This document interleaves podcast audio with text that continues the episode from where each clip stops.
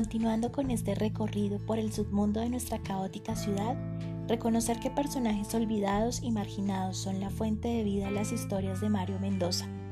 Sí, aquellos personajes como el estudiante de bajos recursos, el ama de casa, el alcohólico, el habitante de calle, el desempleado y la trabajadora sexual son dignificados y puestos a la altura de cualquier transeúnte de nuestras calles capitalinas, y es que nosotros mismos como sociedad hemos condenado a estas personas al olvido, porque no nos gusta cómo lucen, porque no nos gusta cómo huelen, porque no tienen las cosas de marca que otros quizás sí tienen.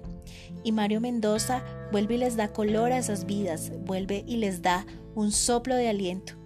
Y dice, sí, ellos también existen, sí, ellos también son importantes y no me gusta la marginalidad, no me gusta que los tengan a un lado, ellos también valen, ellos también importan. Por eso, una de las razones por las cuales Mario Mendoza ha construido una frase de batalla es leer es resistir. Y es resistir a la ignorancia, resistir a la falta de oportunidad, resistir a la corrupción, resistir al fanatismo, a la doble moral. Y ese resistir es lo que lo ha unido a sus seguidores, porque todos sin lugar a dudas combatimos nuestras propias luchas y resistimos a los avatares de la vida. Y es que estamos en un momento crucial en donde estamos llamados a romper esa brecha que ha construido por mucho tiempo eh, la sociedad, el Estado, el gobierno y aquellos que ni siquiera les ha interesado construir sociedad. Y es que tenemos una brecha intelectual grandísima. Ya no nos importa el arte, no nos importa la cultura, no nos importa la música, la pintura, la arquitectura. Y es lo que tenemos que retomar. Y a eso nos invita Mario Mendoza a través de sus obras, a volver a ese inicio, a esa importancia que es el culturizarnos y al dejar esa brecha que hay entre unos y otros, entre ricos y pobres, entre blancos y negros, entre creyentes y ateos, y ser una sola sociedad que salga adelante, que Colombia salga adelante a través de la educación y el arte.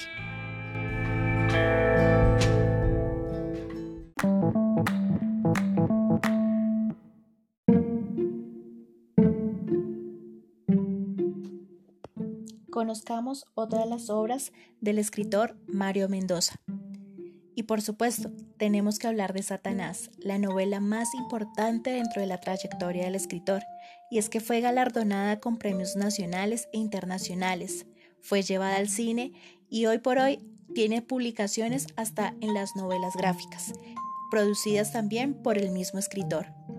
Y es que Satanás es una historia que juega con la realidad y con la ficción, es la historia de Campo Elías Delgado, un hombre que vivió acá en la ciudad de Bogotá y que gracias a sus trastornos vividos en la guerra de Vietnam se convierte en un gran exterminador en el restaurante Poseto de la ciudad de Bogotá, aniquilando en un solo día a más de 23 personas. Y es que esta historia tenebrosa tiene origen en uno de los amigos y conocidos del propio escritor, y es que él alcanzó a conocer a Campo Elías Delgado en la vida real. Se cruzaron varias veces en la Universidad Javeriana, donde este hombre cursaba la misma maestría que el escritor. Incluso en ocasiones compartieron historias, libros y alguna que otra opinión en su trabajo de grado. Entonces, por esta razón, Mario Mendoza se ve involucrado de manera real y precisa en esta historia. Incluso la policía en algún momento le pidió su declaración para conocer más a fondo a Campo Elías Delgado. Y de ahí nace esta historia. Así que vamos a conocer un poco de el centro de esta historia. Una mujer hermosa e ingenua que roba con destreza a altos ejecutivos, un pintor habitado por fuerzas misteriosas y un sacerdote que se enfrenta a un caso de posesión demoníaca en la Candelaria, el barrio colonial de Bogotá. Historias que se tejen en torno a la de Campo Elías, héroe de la guerra de Vietnam, quien inicia su particular descenso a los infiernos obsesionado por la dualidad entre el bien y el mal, entre Jekyll y Hyde, y se convierte en un ángel exterminador. Satanás es una novela sobre la oscura presencia de lo maligno en la vida cotidiana. El telón de fondo es un paisaje roto, el de la Colombia de hoy, y una ciudad, Bogotá, por cuyas calles van y vienen, de forma errática, condenados a expiar una interminable culpa. Los personajes de este inquietante relato, en el que escenas conmovedoras se mezclan con otras de descarnada violencia. Voy a compartirles un fragmento del inicio de esta obra y se llama el capítulo 1, Una presencia maligna. Una luz intensa y joven nace desde arriba, desde las trejas transparentes del techo y las altas aberturas que hay en los muros, y se desparrama a todo lo largo de la plaza de mercado. Son las 7 de la mañana. Los vendedores anuncian sus productos, sus precios, sus rebajas y sus ofertas con voces fuertes y entrenadas que generan una algarabía que atraviesa las paredes del recinto hasta alcanzar las calles que rodean la parte externa de la plaza. La abundancia salta a la vista en los múltiples corredores que se extienden paralelos del sur a norte, de oriente a occidente. Naranjas, mandarinas, maracuyás, mangos, guanábanas, limones, zanahorias, cebollas, pimientos, tomates, rábanos y una lista innumerable de frutas y vegetales que esperan a los compradores en bultos cajas de madera y bandejas de cartón y de plástico que están ubicadas al alcance de la mano. Los olores de las hierbas bombardean las narices heladas de los caminantes. La albahaca, la limonaria, el cilantro, el perejil, el sidrón, en una esquina abarcando el espacio completo desde el piso hasta el tejado.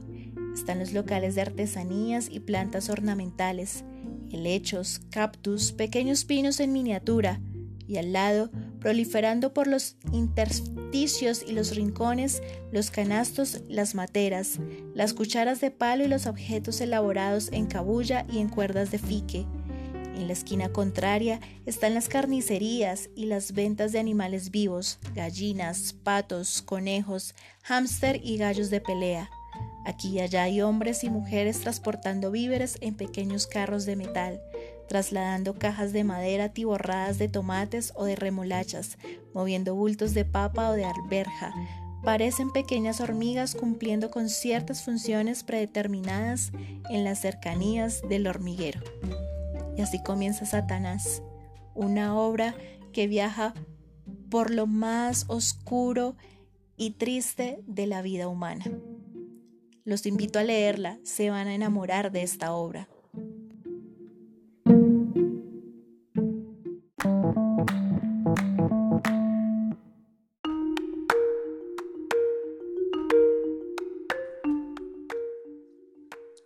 Es el turno de hablar de Buda Blues.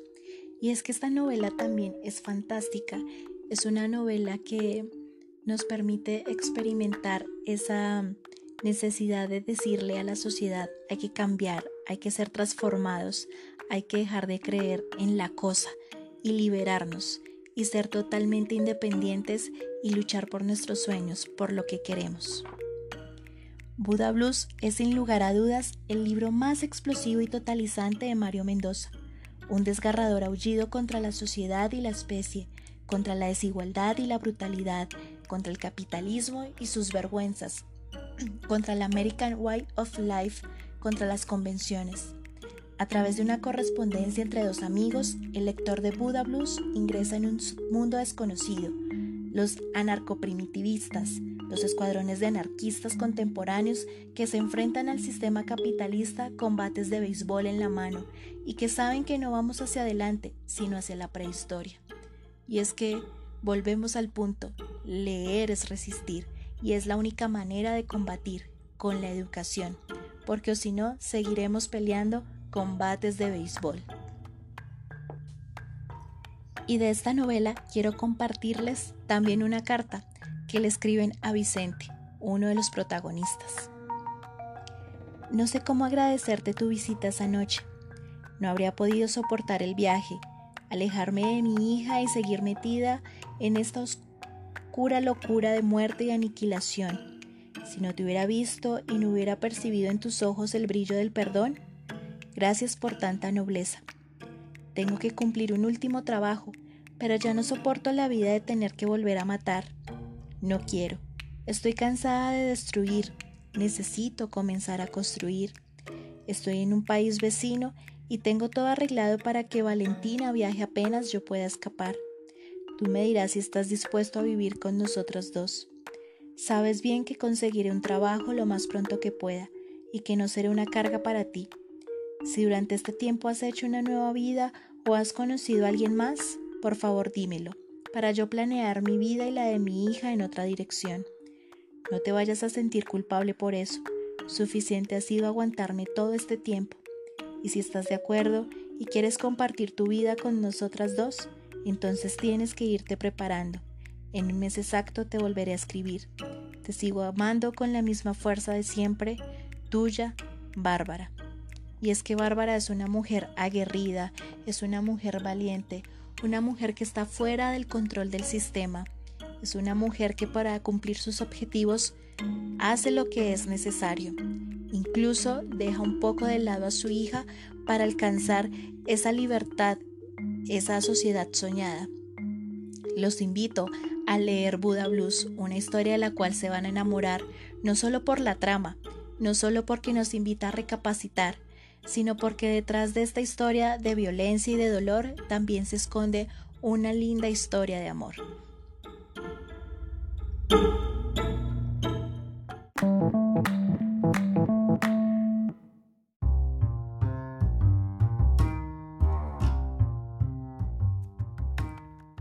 Bueno, ya casi nos vamos despidiendo de este especial, donde tuvimos la oportunidad de conocer a este escritor y a escuchar fragmentos de algunas de sus obras y motivarnos a leer a este gran escritor.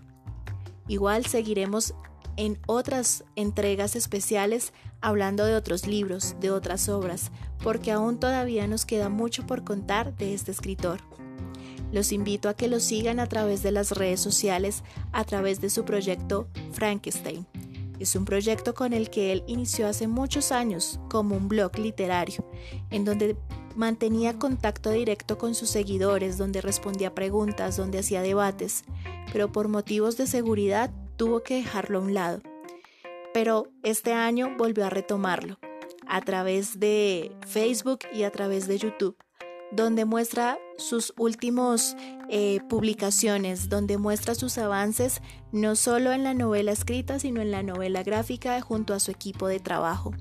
Es un escritor que le gusta estar en contacto con su público, con su gente, porque entiende que a ellos se debe. Eh, es una persona magnífica, es una persona sencilla. He tenido la oportunidad de verlo varias veces, de poder tener conversaciones con él es un gran escritor, un gran ser humano, un gran colombiano, podríamos decirlo, porque no solo se preocupa por su parte artística y de publicar libros, sino que también se preocupa por la sociedad, se preocupa por el menos válido, se preocupa por aquel que tiene necesidades y sobre todo se preocupa y nos motiva a cambiar esta sociedad, no desde lo político, no desde lo convencional, sino cambiando nosotros como seres humanos, volviendo nuestra mirada adentro y reflexionando sobre qué cosas no hacemos bien y cómo podemos mejorar y así, con nuestro granito de arena, contribuir a que Colombia sea un país mejor. Y ya finalizamos estas maravillosas historias, no sin antes decirles que por favor lean a este gran escritor colombiano. Ya se acercan las 5 de la tarde y ha sido un placer compartir con ustedes en la tarde de hoy. Recuerden que los acompañó su voz amiga Mayeli Castellanos y que estaremos de nuevo en un próximo episodio el próximo sábado a las 4 en punto de la tarde. Un abrazo.